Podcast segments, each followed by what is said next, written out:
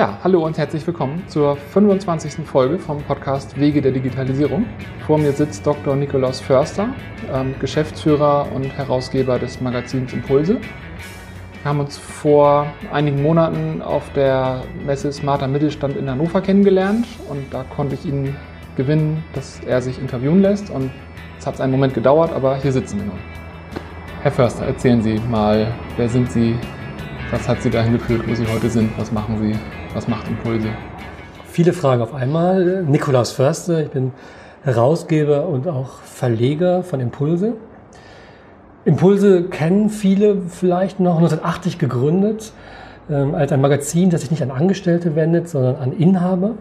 Es gibt ja ganz viel Presse in Deutschland für Wirtschaft, aber die meisten äh, sind ausgerichtet auf Angestellte, wenn man anschaut, was Manager Magazin macht, Kapital macht, was Wirtschaftswoche macht, was die Tageszeitung machen. In der Regel hat man als Publikum vor Augen Menschen, die angestellt sind. Und die Idee von Impulse war, wenn man selbst Inhaber ist, wenn man in der Haftung steht, wenn man für das haftet, was man tut, für seine Fehlentscheidung, hat man einen völlig anderen Blick auf das, was man tut. Und 1980, als es losging, also vor langer, langer Zeit, gab es nichts auf dem Markt, was sich darauf konzentriert hat. Und das war dann 1980 der Start. Ich selbst ähm, bin erst später zugestoßen. Äh, zur Jahrtausendwende wurde die Financial Times Deutschland gegründet in Hamburg. Ich war Teil des Entwicklerteams damals äh, und wurde dann 2009 Chefredakteur von Impulse. Und vier, fünf Jahre später, das war äh, Anfang 2013, gab es ein Management-Buyout. Der Vorstand hat damals entschieden, das Magazin zu verkaufen und ich damals als Chefredakteur habe entschieden, mit meinem Team gemeinsam das Magazin herauszukaufen aus dem Verlag Gruner und Jahr und einen, einen eigenen Verlag aufzubauen. Das ist jetzt fünf Jahre her. Das heißt, jetzt bin ich nicht äh, wie früher in der Rolle jemand, der Chefredakteur ist, der inhaltlich verantwortlich ist, sondern eben auch der kaufmännische Bereich als Geschäftsführer. Und damit geht es heute nicht nur um das Beobachten und Beschreiben von Dingen, die passieren, sondern es geht auch sehr stark um meine eigenen Entscheidungen. Denn wir im Verlagswesen müssen genauso über Geschäftsmodelle nachdenken und reflektieren, wie es andere Branchen auch tun müssen. Deswegen habe ich heute eine andere Funktion. Mhm. Also die Ausrichtung kann ich total äh, bestätigen. Jetzt habe ich mich nicht 1980 selbstständig gemacht, sondern 2011. Aber Impulse war da tatsächlich das erste Magazin, das ich ähm, gefunden und dann auch abonniert habe dazu. Sehr gut. Von daher ist meine, meine Geschichte mit Impulse auch schon einen Tag älter. Und haben Sie was rausgezogen mal, was, äh, was Sie umsetzen konnten? Ja, also eine ganze Reihe über die Zeit. Jetzt bin ich erst seit zwei Jahren Geschäftsführer von einer, ich sag mal, echten Firma mit Angestellten. Davor war ich lange als Freelancer unterwegs. Habe ich immer gedacht, wenn ich irgendwann größer werde, werde ich es noch viel besser umsetzen können. Aber, aber ja. Weil das ist ja unsere Erfahrung und ich sage immer unsere Überlebensgarantie, auch in Zeiten der Digitalisierung, dass letztlich der Nutzen ausschlaggebend ist. Also wenn es uns gelingt, über Recherchen, über Journalismus, etwas aufzuschreiben, zu präsentieren, was wirklich einen Effekt hat, und zwar im Leben von Geschäftsführern, von Inhabern, von Unternehmern, dann wird es uns auch lange geben. Und wenn das mhm. nicht mehr gelingt, dann haben wir ein Problem. Ja, ja, das äh, ja, macht Sinn. Sie haben das Wort Digitalisierung schon gesagt. Vielleicht stelle ich einfach mal die Frage, um die sich ja eigentlich alles dreht. Was ist denn Digitalisierung für, für Sie, für das Magazin? Kann man das so kann man das so sagen? Großes Wort oder kleines Wort. Und das, das hat für uns eine große Bedeutung. Das betrifft uns eigentlich auf allen Ebenen. Erstmal der Markt insgesamt. Ähm, Digitalisierung bedeutet für Medienunternehmen, dass plötzlich ganz andere Möglichkeiten da sind, Informationen weiterzugeben. Und damit verlieren Geschäftsmodelle ihren Wert. Man kann es mhm. vergleichen im Mittelalter. Im Mittelalter hatten Verleger äh, eine herausgehobene Position, weil sie Kapital zur Verfügung gestellt haben, um Öffentlichkeit herzustellen. Also wenn sie eine große Druckmaschine gebaut haben, irgendwann im 19. Jahrhundert, dann mussten sie so viel Kapital äh, zusammenbekommen, um das überhaupt machen zu können. Das heißt, Öffentlichkeit herzustellen war ein Privileg. Das konnte nicht jeder. In Deutschland ist das Privatfernsehen 1985 eingeführt worden. Das heißt, davor gab es halt nur zwei, drei Kanäle. Ähm, Handys kamen viel, viel später. Mhm. Internet ja, ist heute überall präsent und führt dazu, dass eigentlich auch Sie Verleger sein könnten. Jeder von uns kann, indem er meinetwegen twittert, auf Facebook was schreibt, wird plötzlich zu jemandem, der selbst senden kann. Und das war eben vor 20, 30 Jahren anders. Mhm. Das heißt, Digitalisierung hat dazu geführt in dem Markt, dass die Hürden runtergegangen sind. Man kann ganz anders Öffentlichkeit herstellen mit sehr wenig Mitteln, mit sehr wenig Kapital. Und damit ist das Privileg verschwunden, das Verleger früher hatten. Mhm. Also eigentlich muss man sagen, Digitalisierung stellt den Markt auf den Kopf. Das gilt für die Medienbranche auf jeden Fall. Das betrifft heute aber, muss man sagen, eigentlich fast alle Branchen. Ich, ich wüsste jetzt kaum eine Branche, wo das keine Rolle spielt. Die Medienbranche ist sehr, sehr stark davon betroffen. Das sieht man daran, dass auch viele Verlage vom Markt verschwinden gerade, dass die Auflagen runtergehen, dass immer mehr Kunden sich, also Leser, Kunden sich dazu entscheiden, auch kostenlos mit ein paar Klicks irgendwelche Informationen aus dem Netz sich runterzuziehen und nicht in früheren Zeiten äh, zu hoffen, dass sie mit einem Abo die tolle Lokalzeitung nach Hause in den Briefkasten geschickt bekommen. Also hat sich der Markt verändert und das, auch das Medienverhalten sehr, sehr stark verändert. Deswegen, wenn Sie fragen nach Digitalisierung, der erste Bereich auf jeden Fall der Markt insgesamt völlig anders. Und das bedeutet für uns als Medienunternehmer, wir müssen auch Antworten auf diese Fragen äh, finden. Äh, wie geht man künftig mit Informationen um? Das ist der eine Punkt. Der andere Punkt, wenn Sie über Journalismus reden, ähm, ich selbst habe in den 80er Jahren angefangen, als Journalist zu arbeiten, damals noch in einem Praktikum, dann später in, in der, ähm, dann in den 90er Jahren der Ausbildung und dann in den Beruf eingestiegen. Aber ich erinnere mich noch, damals in den 80er Jahren, da war ich im, als Praktikant im Kulturressort der, meiner Lokalzeitung vor Ort in Aachen. Und ich habe irgendwas geschrieben und dann wurde mir eine Mappe äh, gebracht, habe diese Mappe aufgeklappt und da waren ganz, ganz viele Ausschnitte von Zeitungen drin. Also mhm. wenn Sie recherchiert haben, bekommen Sie Papier. Mhm. Und es gab Archive, es gab nur Papier. Und Sie mussten um zu recherchieren, hoffen, dass in dem Dossier, in dem Papierarchiv möglichst viel Material ist. Oder sie konnten mal ein paar Anrufe tätigen. Das war's. Also mhm. die Art und Weise, wie sie heute auf Informationen zugreifen können, ähm, hat sich völlig verändert. Das ist eine große Chance, aber auch eine große Schwierigkeit. Also diese Masse an Informationen bedeutet, sie kommen an Informationen ran, die ihnen vorher verschlossen waren. Die Herausforderung ist aber, es sind so viele Informationen, dass sie gar nicht mehr wissen, was eigentlich wichtig ist. Und damit äh, ist es für Medienunternehmen äh, zwiegespalten. Zum einen, das zur Verfügung stellen von Informationen kann eigentlich jeder, weil jeder kann zugreifen.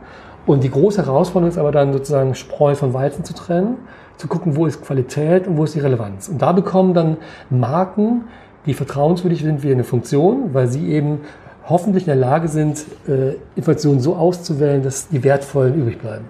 Mhm. Okay, das heißt im Prinzip ist dadurch irgendwo auch die, der Anspruch gestiegen an, an, an die Qualität, die sie liefern müssen, weil das Vertrauen viel schneller wegbricht? Ich glaube, die, wenn Sie äh, morgens die FAZ lesen oder die Süddeutsche, das tue ich zum Beispiel, ähm, dann ist das schon immer jeden Morgen so ein, man wundert sich, das, das kenne ich doch schon. Also ein Großteil dessen, was dann am Vorabend, abends um 9 Uhr, um 10 Uhr, um 11 Uhr oder auch mal um 12 Uhr äh, in den Rotationsmaschinen gedruckt wird und dann 10 Stunden später oder 7, 8 Stunden später im Briefkasten landet, ist am Vortag längst schon digital über die Sender gelaufen. Im mhm. Fernsehen, im Radio, übers Internet.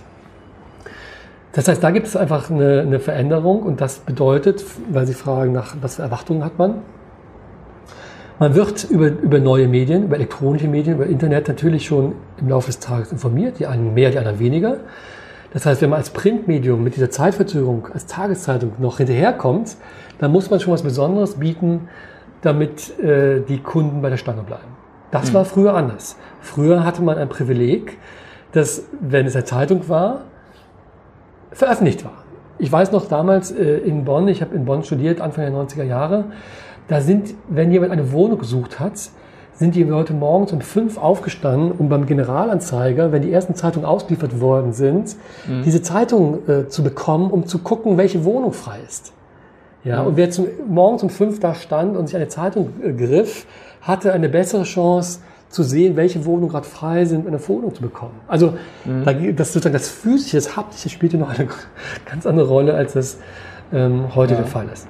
Den Umbruch habe ich noch erlebt. Als ich zum Studium in Hamburg eine Wohnung gesucht habe, da war das noch so. Da gab es aber irgendwie schon Webseiten, aber die Informationen waren noch nicht, noch nicht gut genug. Und als ich mit dem Studium durch war und eine Wohnung gesucht habe, da haben immer noch Leute in die Zeitung geguckt, aber ich habe das alles per E-Mail eher bekommen.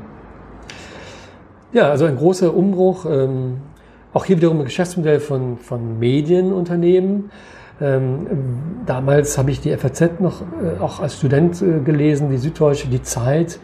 Und äh, am Wochenende waren das kiloschwere Zeitungen, weil die Zeitungen voller Stellenanzeigen waren. Mhm. Annoncen. Ja, also am Wochenende war es Kilo schwer, weil eben damals es noch keine Internetportale gab, über die diese Informationen gestreut wurden, sondern es wurde alles über Papier abgewickelt. Mhm. Das war ein sehr wichtiger Erlöszweig für viele, damals für Tageszeitungen und dann auch für Magazine und der ist halt äh, sehr stark zurückgegangen. Okay, das heißt im Prinzip muss man sich als Magazin oder als Zeitung auch neue Erlösquellen erschließen? Absolut, absolut. Also es gibt ähm, das, das alte Medienverhalten, ich abonniere meine Zeitung, um informiert zu sein, das stirbt aus. Äh, wenn Sie anschauen halt äh, das Alter von Lesern von regionalen Tageszeitungen, dann werden Sie merken, das sind sehr, sehr alte Leser. Das gilt genauso, wenn Sie AD und ZDF anschauen, öffentlich-rechtlicher Rundfunk, auch das ähm, sind die jüngeren Zielgruppen ganz woanders unterwegs, ja, bei, mhm. bei Netflix, auf YouTube, wo auch immer. Das heißt, wir erleben da gerade, dass ein, mit einer neuen Generation auch ein neues Medienverhalten äh, Einzug hält und das bedeutet für die Geschäftsführer, für die Inhaber, für die Verleger, sie müssen sich die Frage stellen, wie kann ich in zehn Jahren überleben, in 20 Jahren? Also was für ein Geschäftsmodell brauche ich eigentlich, um den neuen äh, Mediengewohnheiten ähm, gerecht zu werden?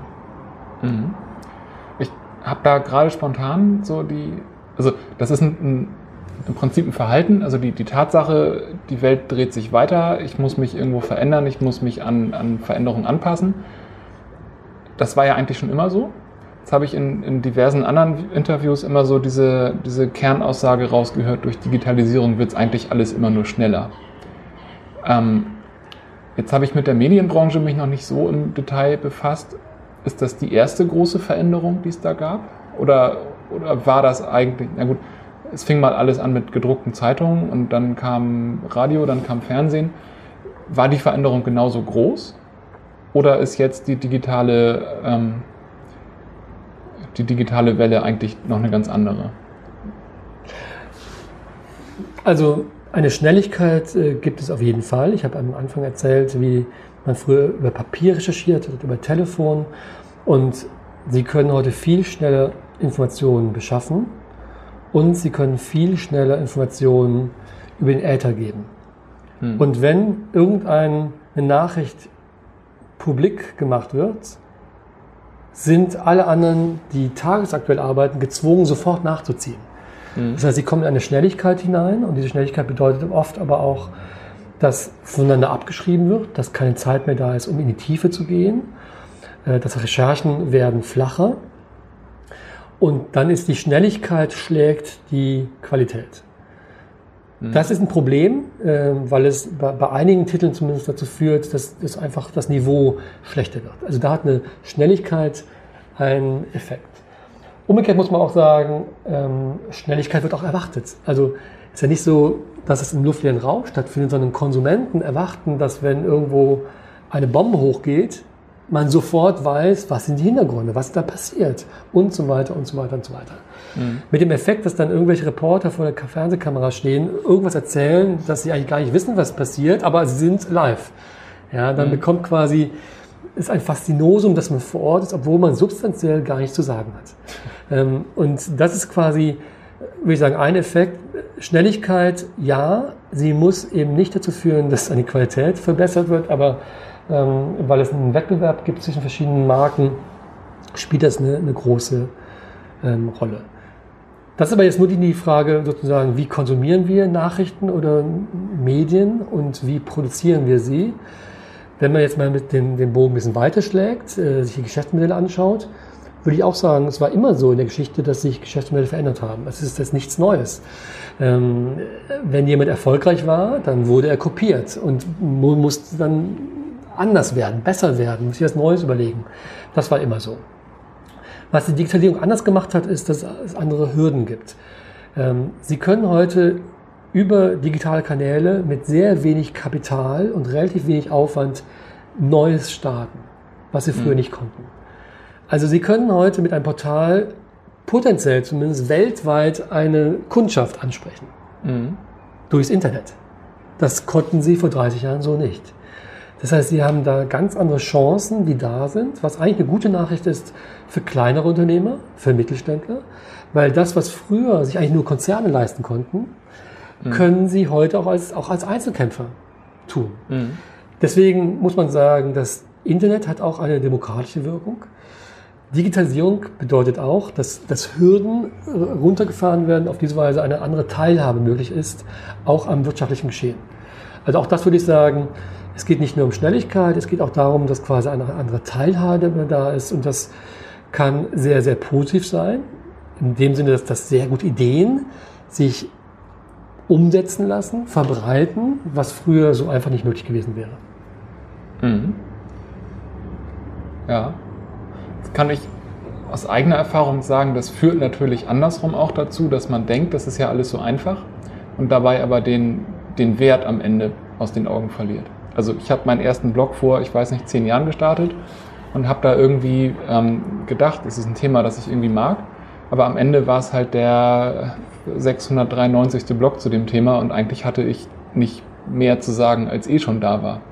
Von daher war das zwar furchtbar einfach, so ein WordPress zu installieren und sich einen Twitter-Account zu machen und also all das, was einem die ganzen Blogs über Mach dich online selbstständig erzählen. Aber solange man nicht irgendeinen Mehrwert schafft, hilf, hilft einem diese Einfachheit dabei nicht weiter. Nee, gar nichts. Also man, ähm, das ist ja auch viele Mittelständler glauben, sie müssten unbedingt äh, überall präsent sein und sie müssen bei Facebook und sie müssen hm, bei, bei LinkedIn ihre Präsenz haben und sie müssen bei Instagram und bei wo auch immer. Und da muss man sehr klar unterscheiden. Letztlich ist ein Kanal ein Kanal. Wenn man nichts zu sagen hat, wenn man keine Qualität zu bieten hat dann bringt das gar nichts. Ähm, bei Blogs geht es relativ simpel darum, ist dieser Blog so gut geschrieben oder sind da so gute Inhalte drin oder ist es visuell so toll oder ist es was Besonderes, so dass ich wiederkomme. Mhm. Oder sage ich, okay, das war ja ganz nett, aber irgendwie ich steige da aus und so. Also man muss seine Leser überzeugen und ähm, deswegen ähm, läuft heute vieles über Unterhaltsamkeit. Also Dinge sind, der Wert der Unterhaltung ist wichtig. Äh, wer unterhaltsam ist, hat eine Chance, dass Leute wiederkommen. Es kann aber auch laufen über das Thema Inspiration. Ich kann auch, auch sehr anspruchsvoll etwas machen. Es muss aber so gut sein, dass Leute wiederkommen wollen. Mhm. Wenn Leute nur Eigen-PR machen, dann merken das die Kunden. Ja? Dann sagen, warum soll ich da hingehen, meine Zeit verschwenden? Da geht es nur darum, dass die eigenen Produkte äh, vermarktet werden. Also gesehen, die Chance ist da und dennoch ist, finde ich, eine gute Nachricht, geht es letztlich immer wieder um Qualität. Wenn man gute Qualität bietet, hat man eine Chance, über bessere Zugangswege eine große Reichweite zu erzielen. Und wenn man das nicht schafft, weil man die Qualität nicht bietet, dann eben auch nicht. Mhm. Ähm, jetzt hatten wir eben schon so ein bisschen das Thema neue, neue ähm, Ertragsquellen, sag ich mal. Also ich, ich habe mitbekommen, ich glaube, als ich das Magazin abonniert habe, war es ein reines Printmagazin. Irgendwann gab es das Ganze über eine App. Mittlerweile ist es ein PDF oder es war andersrum. Also ich glaube, heute habe ich mit meinem Abo einfach so die, die Online-Variante All-Inclusive. Eine Zeit lang konnte man, glaube ich, auswählen, ob man es als Add-on oder als das. Ist das ein Weg? Reicht das? Oder, also andersrum, ich weiß von der, von dem, von der Messe, Sie haben erzählt über die Seminare, die Sie geben, Storytelling-Seminare hm. und eine ganze Reihe. In welche Richtung geht das da? Also was machen Sie alles und was davon, was davon wird irgendwann auf der Strecke bleiben? Also ähm, ich bin ein Fan davon, äh, zu sagen, es geht um die Qualität, um die Inhalte, nicht um den Kanal. Man muss aber jeden Kanal bedienen, weil für jeden gibt es unterschiedliche Kanäle, die relevant sind. Die einen wollen lieben Papier und möchten auf Papier erreicht werden. Andere sagen, ach, dieses ganze Altpapier, ich möchte das digital auf meinem Smartphone haben und wie auch immer. Die Dritten sagen, ich investiere lieber zwei ganze Tage und, und hole mir das ganze Wissen, was ich brauche. Deswegen mhm. finde ich halt, sollte man als Verlag, und das tun wir, ähm, eine große Vielfalt haben an Kanälen, dass man jedem den Kanal bietet, der, der passt. Aber entscheidend ist nicht der Kanal, sondern die Inhalte, die man bietet. Und das Abo ist bei uns ein, das sogenannte Standard-Abo bedeutet eigentlich, man bekommt Papier und digital. Das heißt, man bekommt zehnmal im Jahr ein Magazin zugeschickt. Man kann es aber auch über sein Smartphone, über den Browser, man kann es äh, auf seinem iPad. Also man kann es sozusagen auch digital konsumieren und hat dann noch äh, digital den Zugang ins Digitalarchiv, kann alte Texte sich rausziehen ähm, und das ist der Standard. Und wer bei uns Abonnent wird, der bekommt halt beides, Papier und digital. Es gibt ganz, ganz wenige Mittelständler, Unternehmer, die sagen, ah, was, ah, ich will das digital nicht haben. Das mhm. gibt es noch. Immer wieder, selten, aber es gibt es, dass Leute sagen, nein, ich möchte nur Papier haben. Mhm. Das ist ähm, selten, das gibt es. Und es gibt auch welche, die sagen, ich möchte nur digital haben. Also beides. Es gibt sozusagen beide Fraktionen, aber eigentlich der Standard bei uns ist, Unternehmer haben beides. Das ist eigentlich aber das, klassische Geschäft, das Magazingeschäft, ob jetzt in Papier oder digital. Was machen wir da? Wir recherchieren völlig unabhängig. Wir sind ja, haben ja keine Bank hinter uns, kein Konzern, kein Verband. Wir sind völlig unabhängig. Und es geht nur darum, Informationen so aufzubereiten, ähm, dass Unternehmer profitieren. Also quasi, es geht nur darum, wie können wir die besten Fälle suchen, die übertragbar sind, sodass andere Unternehmer sagen, hey, das ist interessant, das probiere ich mal. Das ist unser Kerngeschäft nach wie vor und Sie gesehen haben, wir haben eine Kampagne gemacht, die heißt Impulse zahlt sich aus, in den ICE-Bahnhöfen, in den Zügen und da zeigen wir einfach Köpfe von Abonnenten, einen Kopf und eine große Zahl, also meinetwegen 92.365 Euro und dann mhm. kommen vier Sätze Storytelling, wo dieser Unternehmer sagt, ich habe Impulse das gelesen und bin auf die Messe gefahren, habe dieses Prinzip umgesetzt und habe 90.000 Umsatz gemacht, wegen eines Textes. Und dann wird das wird verlinkt auf eine Landingpage und da wird diese Geschichte ausführlicher erzählt und verlinkt dann auf das Magazin und kann genau sehen, welchen Text er gelesen hat. Das heißt, man hat quasi einen Text, der wird gelesen, dann ist ein Unternehmer, der das umsetzt und hat plötzlich diesen Effekt und die höchste Summe sind 500.000 Euro mehr Liquidität pro Jahr. Also ein Familienunternehmer, der gesagt hat, Herr Förster, dieser Text hat dazu geführt, dass wir jedes Jahr eine halbe Million mehr Liquidität haben. Wow. Äh, andere haben, was 350.000 mehr Umsatz. Der eine hat so und so viel Geld gespart. Und also, das sind alles reale Zahlen. Das ist das Kerngeschäft. Das Kerngeschäft bedeutet eigentlich, ähm, wie können wir dazu beitragen, dass Unternehmer sich inspirieren lassen über andere Unternehmer, die was sehr Spannendes gemacht haben. Ich selbst bin der Geschäftsführer und meine Zeit ist sehr begrenzt. Das heißt, die Chance hätte ich gar nicht, jeden Monat mit Dutzenden Unternehmern, die spannend sind, die sehr erfolgreich sind, Kontakt zu haben. Mhm. Und ich habe jetzt sehr viel Kontakt zu Unternehmern, aber als ein normaler Geschäftsführer ist das schwierig. Das ist das Kerngeschäft. Wir suchen die besten Fälle raus. Die sind so aufbereitet, dass man sie lesen will. Ähm, und unsere Kundschaft sind nicht irgendwelche Unternehmer, sind Unternehmer, die verstanden haben, wie wertvoll es ist, ähm, weiterzublicken, in alle Branchen hineinzuschauen, sich inspirieren zu lassen, nicht von seinen eigenen Leuten, aus seiner eigenen Branche, sondern von anderen Branchen. Das ist das Kerngeschäft und wenn Sie gesagt haben 2011, äh, das war damals auch noch so, heute im Jahr 2018 ähm, ist das Digitale größer geworden. Ich habe eine Akademie gegründet vor, vor drei, vier Jahren, die Impulsakademie, weil wir gemerkt haben, es gibt Themen, da muss man tiefer gehen. Texte können sehr viel bewegen und das sieht man ja auch in dieser Kampagne, aber es gibt Dinge, da muss man Übung machen, da muss man diskutieren, da muss man in sich gehen. Da braucht man den Austausch mit anderen Unternehmern, wo man sehr offen miteinander reden kann. Da braucht man neue Methoden, die man lernt, Trainings. Und dann haben wir angefangen, diese Akademie zu gründen und das in der Regel, ähm, auch heute ist hier, hier bei uns im Verlag äh, wieder ein kleiner Kurs da. Das sind kleinere Gruppen, die für einen oder für zwei Tage herkommen zu einem Thema mit dem gleichen Anspruch wie in dem Impulse-Magazin, dass sie nach Hause gehen und was sehr praxisrelevantes mitnehmen. Das was mitnehmen, was sie einsetzen können. Wir machen zum Beispiel das Thema Storytelling mit Unternehmern. Also viele Unternehmer haben tolle Produkte und Dienstleistungen. Es gelingt ihnen aber nicht, das so zu kommunizieren, dass sie Kunden finden. Mhm. Äh, weil sie rein kopfgesteuert, rational argumentieren, statt sich darüber klar zu werden, dass heute in der Kommunikation ganz viel über den Bauch läuft, über Emotionen, über Bilder. Wir machen mit den Leuten Strategieseminare. Viele machen immer weiter, wissen aber gar nicht, was das Ziel eigentlich ist, wo sie hinwollen. Mhm. Und nur wenn man ein konkretes Ziel vor Augen hat, ähm, das man sehen kann, weil es so konkret ist, ähm, wird man es erreichen können. Wenn man irgendwie in eine Richtung geht, ohne genau zu wissen, was man eigentlich erreichen möchte, ist die Wahrscheinlichkeit, dass einem das gelingt, sehr gering, wie wir heute aus der Psychologie wissen. Ja. Wir machen Akquise-Seminare. Wir machen also verschiedene, nicht viele, aber wir haben Themen, wo wir wissen, dass wir es sehr gut können. Bis hin zum DAX-Konzern, bis hin zum Gründer, die zu uns kommen, um mit uns diese Themen zu machen. Und das machen wir, weil der Anspruch ist immer der gleiche. Impulse heißt ja nicht anders als, wir wollen den Leuten Impulse geben. Also es muss etwas passieren, was den Status quo verändert. Mhm. Und dazu suchen wir immer die besten Kanäle. Papier ist nach wie vor der wichtigste Kanal. Das Digital wird immer wichtiger, aber es gibt eben auch dann ähm, Themen, wo es sinnvoll ist, im direkten persönlichen Miteinander über ein, zwei Tage etwas zu erarbeiten. In der Akademie zum Thema Digitalisierung haben wir jetzt angefangen, ähm, die ersten Online-Kurse zu entwickeln, weil wir gemerkt haben, für Unternehmer sind zwei Tage rauszugehen, nach Hamburg zu fahren, wobei wir machen es auch in Stuttgart, wir machen es in Düsseldorf und anderen Städten, aber das ist schon eine Menge an Zeit. Und deswegen ist es teilweise sehr attraktiv, auch Kurse zu belegen, die man digital machen kann. Also sind wir dabei, jetzt äh, Videokurse zu entwickeln, dass die Leute sich über viele Wochen hinweg weiterbilden können.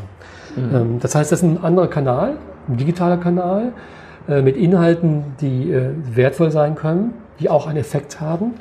Und damit kann man nicht alles machen, aber kann man genau die Dinge tun, die über den digitalen Kanal funktionieren. Ähm, andere sehr persönliche Dinge muss man dann noch erst im, im persönlichen Gespräch klären. Das mhm. machen wir auch. Dann, wenn Sie fragen, was machen wir noch? Wir machen Reisen. Wir, äh, ich mache Chicago-Reisen. Das heißt, ich fahre mit Unternehmern eine Woche nach Chicago und nach Ann Arbor und mache dort äh, eine Woche lang Workshops, wo uns amerikanische Mittelständler trainieren im Bereich ähm, Firmenkultur und Kundenbeziehung. Die Amerikaner sind hervorragend darin, eine Firmenkultur aufzubauen und eine tolle Kundenbeziehung aufzubauen. Und da können Sie drüber schreiben und Übungen machen, aber wenn Sie vor Ort sind und dieses Unternehmen erleben und die Inhaber der Unternehmen, die selbst trainieren, haben Sie einen ganz anderen Effekt, als wenn Sie das vermittelt über Text machen. Das heißt, da nutzen wir den, den äh, Kanal äh, Präsenz einer Reise. Eine, eine, kleine Gruppe, die eine Woche lang zusammen ist, hat natürlich auch noch einen ganz anderen Effekt. Mhm. Seit letztem Jahr mache ich Schweizreisen. Ähm, es gibt äh, ja ganz berühmte Uhrenmanufakturen, die berühmten Schweizer Manufakturen. Und wir machen nicht irgendwelche Manufakturreisen, wo man einfach eine Manufaktur anschaut, sondern wir treffen überall den Inhaber. Das heißt, ich fahre mit Inhabern von Unternehmen, fahre mit Familienunternehmern zu den Inhabern, meinetwegen von Chopin, von Ulmer Piguet und so weiter und so weiter. Und wir treffen dann vor Ort in den Manufakturen die Inhaber, um auf Augenhöhe von Unternehmer zu Unternehmer zu diskutieren. So dass mhm. die Leute sich quasi weiterbilden. Warum mache ich die Uhrenbranche? Wenn man sich anschaut, dass Leute eine Uhr kaufen, teilweise für sechsstellige Summen, die keiner braucht, weil jeder weiß, wie spät es ist. Man braucht mhm. keine Uhr, um die Zeit äh, zu erfahren. Und trotzdem gelingt es diesen Unternehmen. Und zwar Jahrhunderte alte Familienunternehmen oder ganz junge Kickstarter-Projekte, die jetzt gerade anfangen, ähm, in dieser Uhrenbranche sehr erfolgreich zu sein, dann ist das ein, ein sehr, sehr starkes Lernfeld. Mhm. Also wenn es ihnen gelingt, etwas zu verkaufen, was eigentlich keiner braucht, und zwar mit sehr intelligenten Strategien, und wenn sie, was ich immer mache, ich mache immer acht, neun Manufakturen in vier Tagen, also sehr, sehr intensiv. Wir fahren meist von Zürich, äh, Luzern, Biel, dann ins Jura hinauf, ins Gebirge, bis hin runter nach Genf. Wenn Sie das erlebt haben, dann haben Sie so ein Intensivkurs in Sachen Unternehmertum. Ja. Und äh, das eines der größten Komplimente, das ich bekommen habe, war ein Unternehmer, der, der bei der zweiten Reise wieder mitgefahren ist, äh, Familienunternehmen siebte Generation und seine Tochter mitgenommen hat, achte Generation. Wow. Weil er verstanden hat, äh, wie wertvoll diese Erfahrung ist, das zu erleben. Also auch das ist wiederum ein ganz neuer Kanal, wo man quasi über das persönliche Aufeinandertreffen mit sehr, sehr erfolgreichen Unternehmern für mhm. sich selbst, obwohl man mit Uhr nichts zu tun hat, äh, aber sehr viel lernen kann. Ähm, das ist ein Kanal, den wir auch machen. Ähm, ein weiterer Kanal ist Coaching. Also in der Akademie gehen wir jetzt bis hin zum 1 zu 1 Coaching, ähm, was wir früher nicht gemacht haben.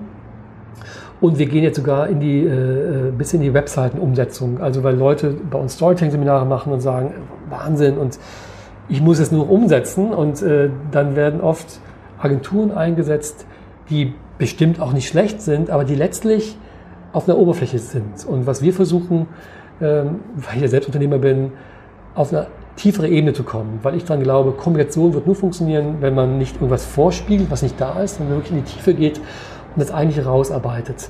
Äh, und wir haben ja so viele Anfragen bekommen von Unternehmern, die uns gebeten haben, äh, auch in die Umsetzung mit reinzugehen, dass wir jetzt auch da mit einsteigen. Also deswegen, es mhm. gibt sehr unterschiedliche Kanäle von einem, wie ich sagen, Massengeschäft, ein Magazin, das sehr inspirierend ist, was für die Leute einen großen Effekt haben kann, über digitale Kanäle bis hin zu Seminaren. Wir machen auch Konferenzen, Reisen bis hin zum Einzelcoaching. Das heißt, das, das, das, die Bandbreite ist sehr, sehr groß.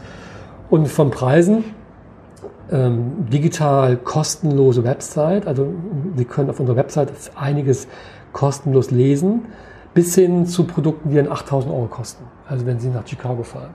Also das, die Bandbreite ist riesengroß, weil ich sage, jeder Unternehmer muss für sich entscheiden, äh, wie viel ist ihm das wert, wie viel Zeit investiert er, wie viel Geld investiert er, wie viele Ressourcen, wie viel Energie. Mhm. Und äh, man hat quasi so, so ein Grundrauschen, man kann sich über Impulse jeden Monat inspirieren lassen und kann dann für sich punktuell entscheiden, hier das vertiefe ich, hier gehe ich tiefer rein. Und das ist quasi unser Rezept, wie wir glauben, dass man einen Medienmarkt äh, auch weiter äh, gut leben kann. Mhm. Ja, das Spannende ist ja, dass im Prinzip dieses ja, Impulse setzen zieht sich ja von, von Anfang bis Ende durch. Also damit ist es konsistent. Ähm, würden Sie sagen, dass da die, die Themen sich verändern? Also wenn Sie jetzt gucken, was Sie heute in der Akademie und äh, Themen im Magazin haben und zehn Jahre oder 20 Jahre zurückblicken? Absolut. Völlig. Also ich kann Ihnen äh, mal alte Hefte zeigen. Äh, der, der Grundansatz war schon 1980 da, nämlich einen Unternehmer zu begleiten, aber es war damals ein sehr politisches Heft. Äh, ich weiß noch, in den 80er Jahren hat, ist Impulse mal vor das Bundesverfassungsgericht gezogen weil der Bundespostminister das Porto erhöht hat. Und Impulse hat quasi im Namen der Unternehmerschaft damals ähm, in Karlsruhe Einspruch äh, erhoben. Äh, es gab Demonstrationen vom Brandenburger Tor, organisiert von Impulse. Also eine sehr politische Zeit. Und heute würde ich sagen, meine Auffassung, also ich habe nichts gegen Politik und ich glaube, es geht auch um gute Rahmenbedingungen, aber da haben Verbände eine wichtige Rolle, Lobbyisten eine wichtige Rolle. Bei uns geht es um unternehmerische Entscheidungen. Und wenn der Markt sehr, sehr schlecht ist, können sie trotzdem wahnsinnig erfolgreich sein. Wenn ein mhm. Markt floriert, können sie trotzdem Insolvenz anmelden. Mhm. Also die Rahmenbedingungen können ihnen helfen oder ihnen das Leben schwer machen. Aber ob sie es dann schaffen oder nicht schaffen, hat was zu tun mit ihren eigenen Entscheidungen, mit dem Team Spirit, mit ihrer Firmenkultur, mit ihrer Strategie. Und deswegen äh, sind die Themen heute, anders als vor 10 Jahren oder 20 Jahren, viel praxisnäher. Ähm, und es hat auch was mit meiner Person zu tun. Also ich habe, als ich noch festangestellter Chefredakteur war bei Grunert Jahr, habe ich, glaube ich, auch ganz gute Hefte gemacht. Aber bei einigen Texten würde ich heute sagen, ist ja unglaublich, wie konnte ich damals diese Entscheidung treffen, dies zu drucken?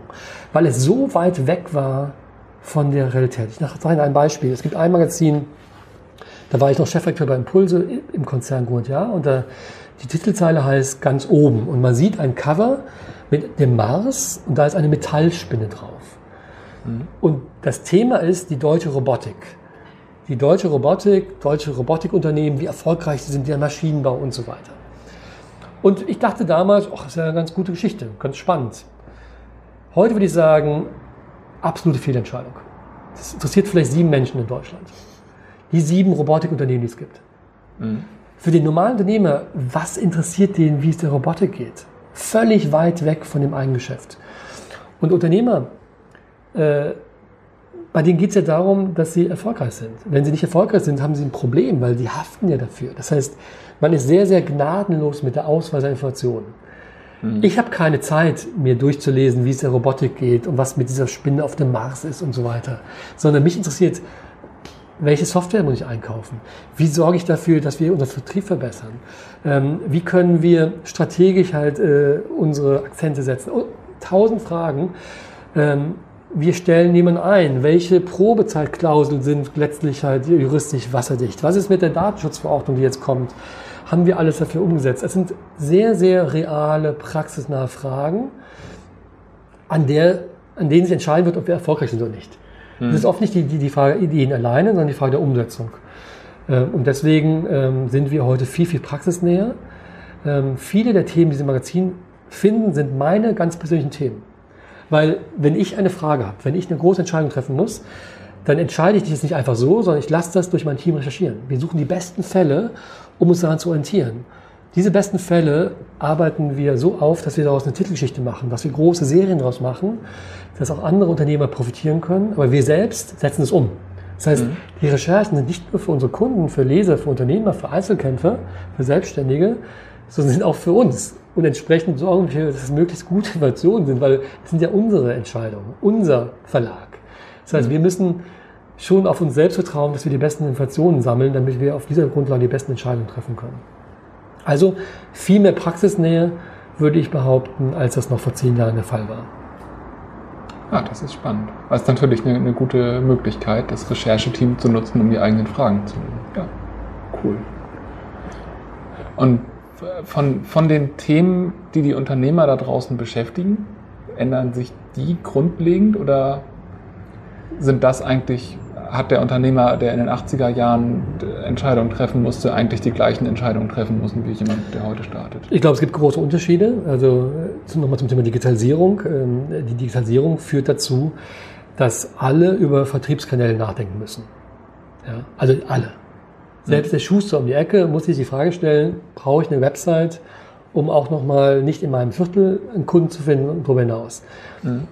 Also, das sind Fragen, die neu sind und, und meinetwegen Handwerker oder andere Dienstleister, die sich nie beschäftigt haben mit IT, mit Websites, stehen plötzlich vor der Frage, was mache ich denn da eigentlich?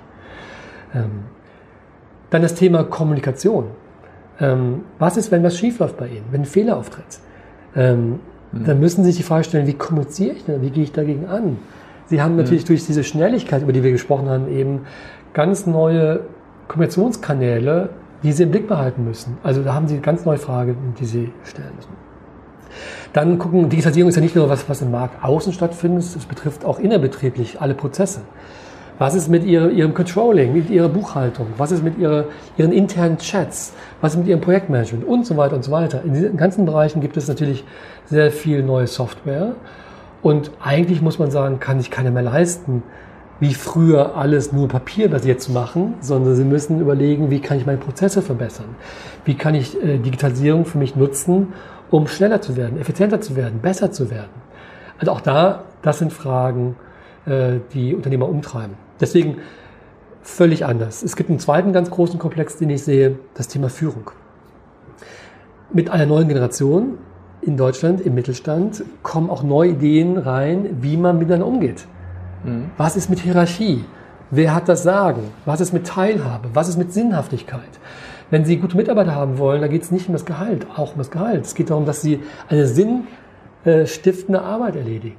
Mhm. Sie müssen einen Spirit haben. Sie müssen eine Fairness haben. Sie haben ganz andere Herausforderungen, als das noch vor vielen Jahren der Fall war, wo Sie einen, vielleicht einen Patriarchen hatten, der hatte das Sagen und gut ist. Damit kommen Sie nicht mehr lange durch.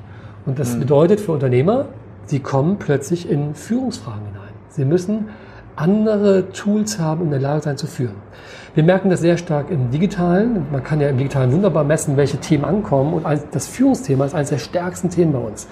Äh, so dass wir auch in der Akademie jetzt angefangen haben, Führungsthemen zu machen. Also wir haben die best ähm, gebuchten Kurse sind neben Storytelling Führungsseminare. Das heißt, wir, wir haben das Gefühl, dass Unternehmer gerade merken, um erfolgreich zu sein, muss ich es schaffen, mein Team nicht hinter mir herzuzerren, sondern dafür zu sorgen, dass das Team ähm, intrinsisch motiviert ist. Ich muss mit meiner eigenen Rolle klarkommen. Ich muss Aufgaben delegieren. Ich muss ganz, ganz viele Dinge tun, die in der alten, hierarchisch strukturierten Welt äh, nicht der Fall waren. Deswegen würde ich sagen, das Thema IT in Digitalisierung, das ist ein ganz, ganz wichtiges Thema. Das zweite ist das Thema Firmenkultur und Führung. Auch da würde ich sagen, mit der neuen Generation gibt es ganz neue Herausforderungen, wo Unternehmer eben Fragen haben und wo man sie auch begleiten kann. Mhm. Ja, also macht total Sinn, höre ich in jedem Interview eigentlich immer wieder und ist für mich total spannend, weil ich bin, ich bin in dieser alten Welt einfach nicht aufgewachsen. Also ich war da zwar Kind und Jugendlicher und bin da zur Schule gegangen, aber mein erster Job war so, dass ich gemerkt habe, irgendwie ist diese Konzernwelt nichts für mich und dann bin ich Freiberufler geworden. Jetzt habe ich meine eigene Firma. Und bei uns ist das so. Wir haben Teilhabe, wir sind ein, wir entscheiden als Team. Natürlich gibt es Sachen, wo ich die Verantwortung habe. Wie viele Mitarbeiter haben Sie? Wir sind jetzt zu fünft. Also ist auch noch überschaubar. Ja. Aber Aber ich, ich würde mir gar nicht anmaßen, da irgendwelche Entscheidungen zu treffen und zu sagen, ihr müsst das jetzt so machen. Also ich könnte so nicht arbeiten, von daher würde ich von niemandem verlangen, so unter mir zu arbeiten. Aber ich kann mir einfach nicht vorstellen, dass das immer anders war. Also wie, wie lange das anders war. Aber also war ja offensichtlich so, aber. Es war so und bei Ihnen haben Sie natürlich äh, sind eine andere Generation. Plus bei fünf Leuten kennen Sie jeden sehr, sehr gut. Sie wissen genau, was die machen. Was ist, wenn Sie zehn haben? Was ist, wenn Sie 15 haben, wenn Sie 20 haben? Was ist, wenn Sie, wir haben jetzt über 40 Festangestellte. Bei 40 Festangestellten weiß ich nicht mehr, was jeder Einzelne macht. Keine mhm. Chance. Das heißt, plötzlich müssen Sie professionelle Strukturen haben. Äh, Leute, die nicht nur fachlich gut sind, die auch gut sind in der Führung von Mitarbeitern, die die Werte mit ihnen teilen. Also sie, sie kommen in ganz neue Herausforderungen hinein. Das macht es sehr herausfordernd und es gibt, diesen, es gibt ein berühmtes Buch, das heißt No Man's Land, das Niemandsland, mhm. äh, wo beschrieben wird quasi, das ist so quasi das Niemandsland, wo die meisten Unternehmen sterben, weil sie in der Phase, wie bei Ihnen mit fünf Mitarbeitern, wenn sie dann irgendwann 15 haben und 25, äh, und auch noch mehr, müssen sie professionelle Strukturen äh, haben. Sie brauchen in der Regel mehr Kapital. Äh, sie müssen einen Vertrieb haben, der nicht am Inhaber alleine hängt. Sie müssen Strukturen haben im Unternehmen, dass es auch ohne sie läuft. Sie müssen ganz, ganz viele Dinge möglich machen, die nicht so einfach sind. Und die mhm. meisten Unternehmen scheitern genau in dieser Phase. Mhm. Ähm, und äh, sie, ich treffe viele Unternehmer, die sagen, ach, was, ach, also ich war mal Geschäftsführer vom Unternehmen, ich hatte damals, weiß ich, 50 Mitarbeiter und jetzt mache ich es wieder alleine und das ist auch gut so. Und da merkt man auch eine gewisse Bitterkeit, weil es eben auch ein hoher Anspruch ist, Menschen zu führen, mhm. gemeinsam erfolgreich zu sein. Und kleinere, überschaubare Strukturen haben einen großen Vorteil, haben einen großen Charme, haben natürlich auch eine Begrenzung. Man kann auch dann bestimmte Dinge einfach nicht machen. So, man ja. kann, das Wachstum ist dann begrenzt. Ähm, aber deswegen das ist eigentlich die spannendste Phase, ein Unternehmen zu haben, das man entwickelt und dann weiterentwickeln muss, professionalisieren muss. Und das ist ja gerade auch die Rolle von Impulse, dass wir, wir, wir spielen ja keine Rolle bei Konzernen. Ja? Also Konzerne sind nicht Inhaber geführt, das sind mhm. irgendwelche Abteilungsleiter, sondern bei uns geht es um Mittelständler, die von Inhabern geführt werden, die wirklich sich weiterentwickeln, die wachsen wollen, die, die Ideen haben. Und das bedeutet wahnsinnig viele Veränderungen. Und nicht nur auf der innerlichen Ebene, sondern auch von den Strukturen, von den Prozessen, von dem Miteinander. Mhm. Und da voneinander zu lernen, von Unternehmern zu lernen, ist halt sehr wertvoll. So, deswegen, ähm, wir haben mit 15 Festangestellten angefangen, 2013, jetzt haben wir über 40. Mhm. Und da muss man schon sagen, das ist was anderes.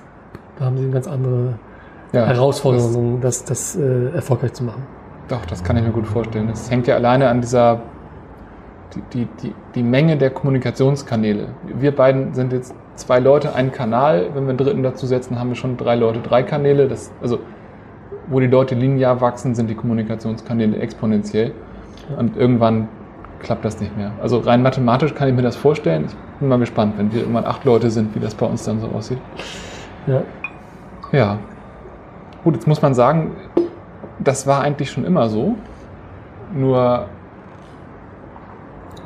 ja, weiß ich nicht. Also ein Stück weit sind die digitalen Kommunikationsmittel ja schuld daran, dass wir viel mehr Leute viel schneller erreichen können. Also in, inwieweit hat die Digitalisierung das verändert oder verschlimmert und wie weit war das eigentlich schon immer so? Wir haben eben über Schnelligkeit geredet und heute entstehen einfach auch Geschäftsmodelle schneller. Das heißt, sie sind potenziell viel schneller äh, werden sie angegriffen von Wettbewerbern.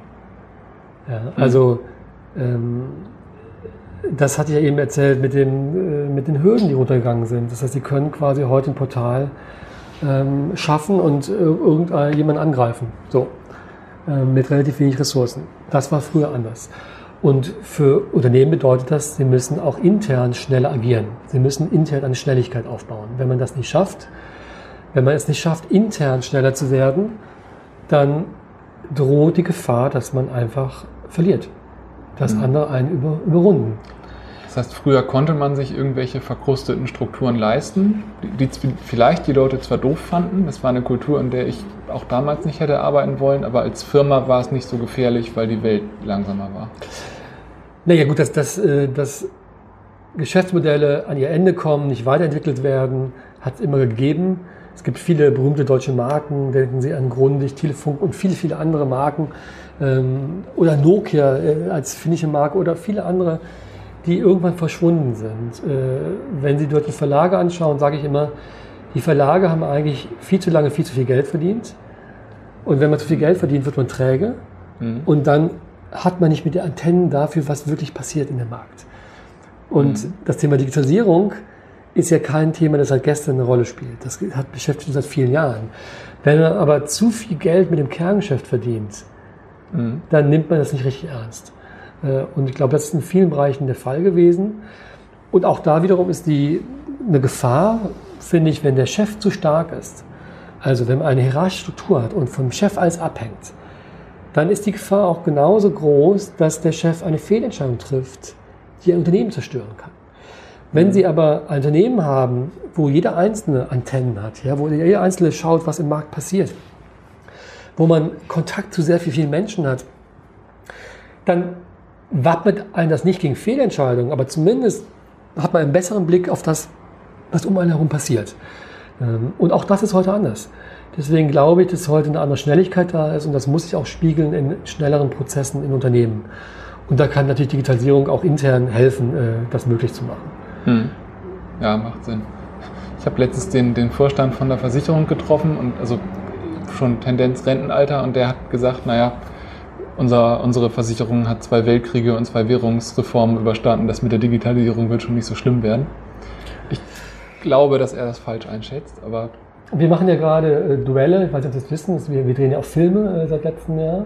Es gibt eine Website, die heißt kreative-zerstörer.de. Das ist dieser berühmte Begriff von, von Josef Schumpeter. Schumpeter war dieser Ökonom, mhm. äh, Österreicher, der dann später in Harvard gelehrt hat. Und er ist deswegen so berühmt geworden, weil er in der Wirtschaftstheorie eigentlich der Erste war, der Entwicklung von Wirtschaft an Menschen festgemacht hat. Er hat gesagt, die Unternehmer sind die, die den Markt verändern. Und äh, es gibt den berühmten Begriff Creative Destruction, also kreative mhm. Zerstörung, weil er gesagt hat, Ideen können so stark sein, dass sie ganze Märkte verändern. Mhm. Ähm, und das habe ich aufgegriffen als Duell. Wir, wir lassen Gründer antreten gegen Konzerne, gegen Markenunternehmen. Ähm, zum Thema Innovation. Also meinetwegen Doc Morris als Online-Apotheke gegen eine 100 Jahre alte Apotheke. Mhm. Oder meinetwegen Casper aus New York, dieses Matratzen-Startup, die jetzt schon ein paar Millionen Umsatz machen innerhalb von wenigen Jahren, gegen Latoflex, deutsches Familienunternehmen, die den Lattenrost erfunden haben. Mhm. Oder meinetwegen Fiesmann als 100 Jahre altes Familienunternehmen mit mehr als einer Milliarde Umsatz gegen Tado aus München, die über den Thermostate und Apps den Markt aufrollen. Also auch das Thema Digitalisierung. Das heißt, wir, mhm. Wir schauen uns ja genau an, was in den Märkten passiert und lassen immer zwei Gegner gegeneinander antreten und machen da sehr auffällige Filme ähm, mhm. draus. Und dann kann man eben sehen, dass das Thema Digitalisierung eigentlich alle betrifft. Und ähm, das Interessante bei diesem Duell ist, dass ja nicht nur die, die Gründer sehr spannende Ideen haben, sondern dass sich auch die Großen nicht schlafen. Ja? Mhm. Also die, die schlafen, verschwinden dann auch. Ja. Aber die wir auch in den Duellen auswählen, sind Unternehmen, die intelligent sind, die haben sehr gut verstanden, was passiert und die machen ihre eigenen Aktivitäten und gucken, wie sie äh, da mithalten können. Mhm. Natürlich ist man als kleiner schneller. Ja, wenn Sie fünf Mitarbeiter haben, dann sind Sie viel, viel schneller, als wenn Sie 5000 haben oder 50.000 haben. Und trotzdem haben alle verstanden, dass diese, dieses Phänomen der Digitalisierung so stark ist, dass alle da mitmachen müssen. Wer gewinnen wird in den Märkten, das wissen wir nicht. Aber es ist ja sehr spannend, jetzt zu beobachten, äh, welche Konfliktlinien es gibt. Und das machen wir in diesem Duell. Wir haben jetzt sechs Filme gedreht, jetzt 2017. Wir werden jetzt dieses Jahr nochmal sechs Filme drehen. Äh, mhm. Im Juni wird es losgehen in Berlin zum Thema Rechtsthema, also Kanzleien, äh, wo auch, also eigentlich in jedem Bereich hat man das Gefühl, greift die Digitalisierung gerade durch. Und mhm. wir suchen uns halt die spannendsten Konfliktlinien und lassen die gegeneinander antreten. Ja, spannend. Ich werde das auf jeden Fall verlinken. Also wir haben ja die Shownotes, wo alle Quellen, die wir so haben, ja. Auftauchen. Also kommt auf jeden Fall rein. Ähm ja, also ich, ich, glaube, wir könnten das jetzt noch Stunden und Stunden fortführen, aber ich, ich glaube, die Kernpunkte haben wir irgendwie auch. Ähm ich würde mal zu den, zu den drei Schlussfragen kommen, die ich immer stelle. Jetzt haben Sie schon ganz viel erzählt, was sie tun, wie, wie sie das Magazin positionieren, um irgendwo neue, neue Felder auch aufzurollen. Was ist da so das größte Thema im Kontext der Digitalisierung, das Sie angehen wollen, um damit sie auch in 30 Jahren noch so gibt? Für uns im E-Commerce die Frage, wie äh, man im Internet am besten Kunden gewinnt. Wie sprechen Sie Kunden an? Ähm, welche Mechanismen gibt es? Welche Touchpoints und so weiter und so weiter? Ähm, das ist für Verlage etwas Neues, ähm, mhm. weil Verlage früher einen ganz anderen Vertriebskanal hatten. Man hatte einfach einen Kiosk, ein Abo wurde irgendwie verkauft und bei uns ist es deswegen ganz spannend, weil ich habe mich ja ähm, nach dem Menschenbau 2013 entschieden, alle, alle Abo-Prämien abzuschaffen. Wir haben keine Abo-Prämien, gar nichts, keinen Tankgutschein, keine Kaffeemaschine, kein Bargeld, gar alles abgeschafft. Mhm. Und ich habe mich dafür entschieden, alle Laufzeiten abzuschaffen. Es gibt keine Abo-Laufzeiten. Hier kann immer sofort, sofort stoppen. Wir zahlen das Restgeld sogar zurück. Das mhm. heißt, wir gehen rein über Leistung, über Inspiration, über Impulse. Mhm. Das begrenzt sie im Vertrieb. Ja, Sie können nicht den Leuten versprechen, hier hast du einen Staubsauger und eine Kaffeemaschine, eine Drohne und nehmen ein Abo dazu, wie das die meisten Verlage machen mhm. und ihr eigenes Produkt dadurch zerstören.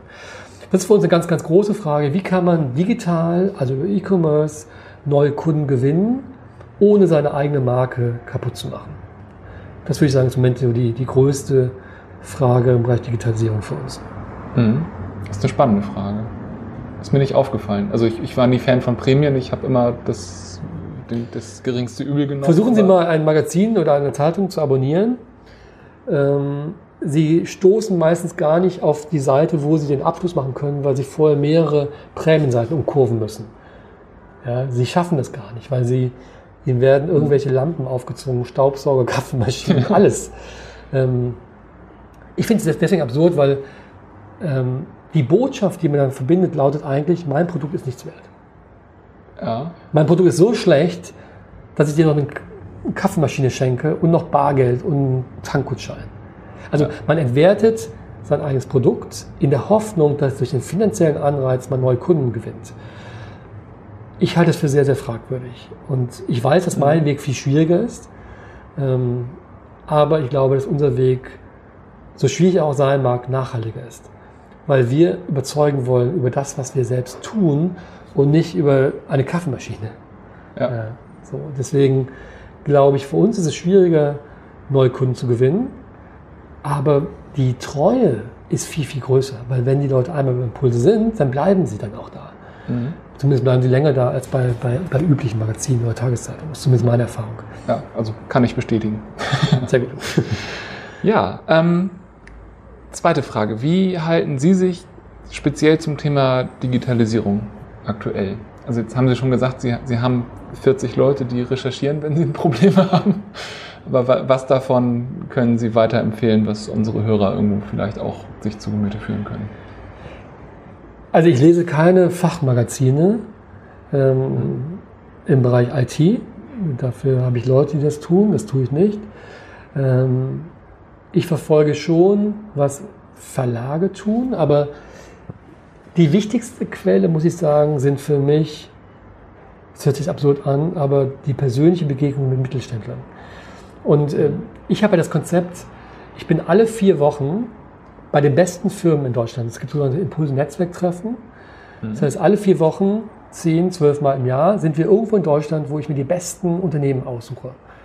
Da fahre ich hin einen ganzen Tag und treffe den Inhaber und mhm. nehmen dann 20, 30 Unternehmer, können dazu stoßen aus dem Impulse-Netzwerk, Abonnenten.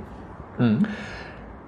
Und wenn ich dann den, den, den CEO von Kerscher treffe, nur mal als Beispiel, ja, und schaue, wie die das machen, ähm, ist das, diese Praxisnähe das, was mich dann inspiriert. Oder wenn wir bei Leica sind, ja, mhm. oder wenn wir jetzt wie demnächst bei Edding sind, oder wenn wir jetzt bei dem großen Traktorenhersteller Klaas sind, die jetzt mit Startups kooperieren. Also es sind immer mhm die sehr, sehr konkreten Beispiele von Leuten, die ich persönlich treffe. Äh, und da habe ich natürlich als, als, als Herausgeber und Verleger von Impulse das Privileg, dass ich das quasi alles selbst erleben kann. Das ist ja quasi wie meine persönliche Fortbildung, diesen mhm. persönlichen Kontakt zu haben. Das heißt, auch hier wiederum die, die, die sehr große Nähe zwischen dem, was wir im Magazin machen und was mich persönlich inspiriert. Und mhm. ich suche mir dann auch Unternehmen aus, die ich selbst inspirierend finde. Ja, also meinetwegen, wir sind jetzt demnächst bei Otto, Otto Group hier in Hamburg. Mhm. Äh, ein riesengroßes Unternehmen, aber die haben seit mehreren Jahren äh, ein sehr spannendes Projekt, wie die ihre Firmenkultur auf den Kopf stellen. Wie die auch im Bereich Digitalisierung völlig neu ähm, das entwickeln. Und das ist halt sehr spannend und davon lernt man. Oder mhm. wir sind jetzt demnächst beim Miniaturwunderland hier in Hamburg, die jetzt plötzlich schon 300 Mitarbeiter haben. Unglaublich gewachsen, eines der erfolgreichsten Sehenswürdigkeiten in Deutschland. Mit einer ganz verrückten Firmenkultur, Führungskultur intern. Mhm. Das heißt, ähm, das schaue ich mir an. Ähm, zum Thema Digitalisierung, äh, nur mal als Beispiel, Haufe Lexware. Wir waren in Freiburg. Haufe Lexware war, weiß nicht, vor 15 Jahren ein papierbasierter Verlag. Ja? Machen jetzt mehrere hundert Millionen Umsatz und fast nur noch digital. Und dann vor Ort zu sehen, wie machen die das? Wie haben die die Transformation hinbekommen? Davon lerne ich. Mhm. Also für mich sind die, die wichtigsten Quellen ähm, reale Beispiele von Mittelständlern. Ich versuche, so gut ich das kann in meiner Position, die persönlich zu treffen. Das geht auch natürlich durch Impulse. Und darüber hinaus ähm, schaue ich mir mein eigenes Heft an und sage mal, warum machen wir das nicht? Ja. ähm, und äh, deswegen bin ich da vielleicht in einer anderen Position, als das andere Geschäftsführer wären. Mhm. Ja, bei diesen Netzwerktreffen stehen ja Leuten offen. Ich werde die mal verlinken. Also ich habe selbst noch nicht teilgenommen, aber also wahrgenommen habe ich sie schon. Lohnt sich. Klingt, klingt so, ja. Werde ich. Demnächst bin ich dann mal dabei. Ähm, letzte Frage. Haben Sie jemanden, den Sie gerne von mir interviewt hätten? Vielleicht ist das in Ihrem Fall ein bisschen äh, nicht so spannend, weil Sie selbst 40 Leute haben, die die Leute interviewen, die Sie spannend finden. Aber Sie meinen jemanden, der... Ähm, den, den der, ich im Podcast irgendwann mal hier vors Mikrofon bekomme. Der, der zum Thema Digitalisierung was, was erzählt. Genau. Ja, also ähm, ich würde Ihnen mehrere Leute empfehlen, die... Ähm, also das Spannendste finde ich im Digitalisierung der Transformationsprozess. Also wie gelingt es, ähm, nicht darüber zu reden, das wirklich zu machen. Viele reden darüber, aber das Interessante ist das Machen. Mhm. Ich würde ihn raten, den Otto-Chef zu treffen, also ob er Lust und Zeit hat, aber er ist mittendrin in einem äußerst spannenden Prozess ähm, und er tritt hin und wieder auf.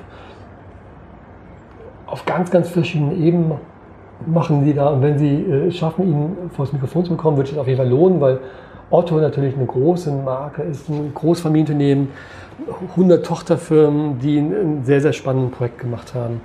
Interessant mhm. deswegen, weil die das gesamte Team mitnehmen, die haben neues Leitbild entwickelt, Werte entwickelt, aber mit, mit, mit, mit hunderten, tausenden Leuten zusammen, äh, um eben dann in der Umsetzung es einfacher zu haben. Deswegen, das ist, glaube ich, ein sehr, sehr spannendes äh, Beispiel. Mhm. Wenn Sie nach Freiburg fahren, würde ich in der Tat Ihnen raten, Haufe Lexware, äh, die, die äh, Geschäftsführer zu treffen. Deswegen, weil Haufe Lexware ja mal Haufe war und mal Lexware war und dann zusammengegangen sind. Und dann sind in diesem Moment zwei völlig verschiedene Firmenkulturen zusammengegangen. Haufe mhm. als traditionelles Verlagshaus, Lexware ein Start-up, die keine Krawatten getragen haben und plötzlich durch diesen Merger, durch das Zusammengehen, hat, haben, ist es ihnen gelungen, ähm, die gesamte Firmenkultur zu verändern. Und einen Satz habe ich noch im Kopf, der heißt Burn Your Ships. Also wenn man einen Transformationsprozess macht, muss man auch den Leuten teilweise den Rückzugsweg versperren, indem man die Schiffe verbrennt. Mhm. Ähm, das ist sehr hart, aber bei, bei schwierigen Transformationsprozessen kann das sehr wertvoll sein. Und wenn man in Freiburg ist und äh, die Chefs von Haufe Lexware trifft, die ja wahnsinnig erfolgreich waren in den letzten Jahren, muss man sagen, äh, Chapeau, wie ihnen das gelungen ist. Wenn man dann mal die alten Bilder anschaut, wie das früher war, dann merkt man, okay, das ist eine der Beispiele, ähm, wo das gelungen ist. Ein drittes Beispiel äh, zum Thema Transformationsprozess könnte sein CW Color hier mhm. in Norddeutschland. Ähm, Fotobände, Bildbände, auch die haben es geschafft, äh, sich ihr Geschäftsmodell ins Digitale zu drehen was nicht vielen so gelungen ist. Die waren in der Krise und es ist ihnen mhm. gelungen, das, das zu verändern. Das sind so drei Beispiele, wo ich sage, das sind sehr interessante Unternehmen, wo man sehr viel lernen kann, wie Digitalisierung in der Umsetzung äh, funktionieren kann. Mhm. Ja, also alle drei auf jeden Fall spannend. Ich werde das mal versuchen. Wir werden sehen, wann es das Interview mit den Leuten gibt. Sehr gut. Okay. Ja, ich bin damit durch mit meinen Fragen. Ich finde, ich habe wieder ganz viel gelernt. Ich hoffe, dass äh, dass alle Leute da draußen auch ganz viel lernen konnten. Vielen Dank für Ihre Zeit, vielen Dank für Ihr Wissen. Sehr gerne. Vielen Dank für Ihren Besuch hier bei uns im Verlag. Ja, super. Dann bis äh, zum nächsten Mal.